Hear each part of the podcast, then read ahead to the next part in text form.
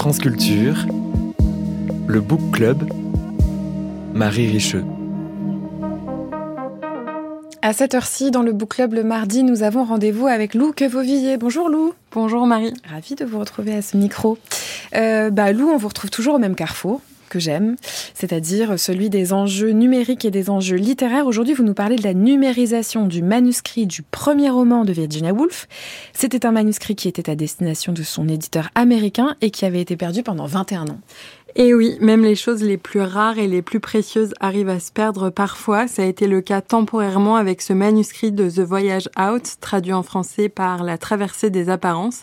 C'est un manuscrit qui avait été acquis dans les années 70 par la bibliothèque universitaire de Sydney, la bibliothèque Fisher.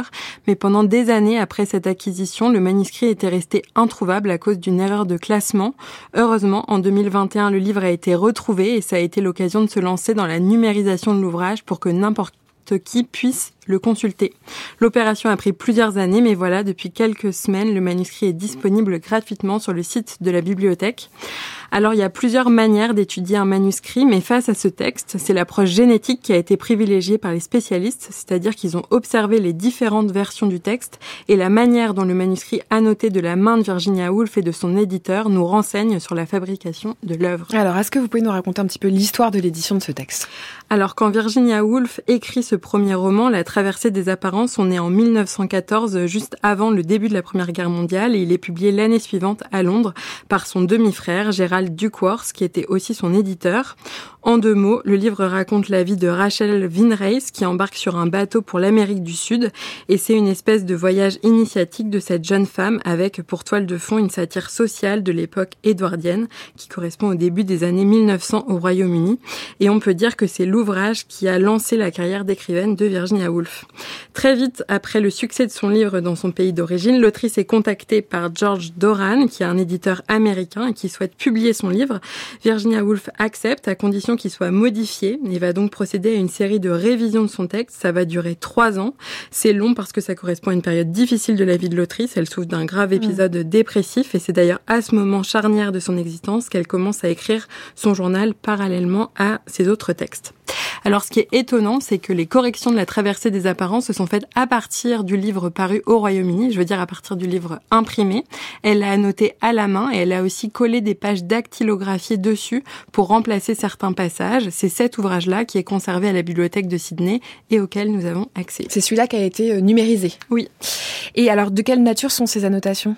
Elles sont de nature très différente. Il y a celle de la main de Virginia Woolf, on les reconnaît car elles sont écrites au crayon bleu, et puis il y a celle de l'éditeur inscrite au crayon brun. On remarque des ajustements grammaticaux plus ou moins importants et des passages entiers qui ont été barrés. Mais une fois que l'on compare ce manuscrit avec la version américaine finalement éditée, on remarque que seules les pages dactylographiées ont été prises en compte. Alors, qu'est-ce que ça nous apprend justement ces premières études? Qu'est-ce que ça nous a permis de comprendre de l'œuvre de Virginia Woolf?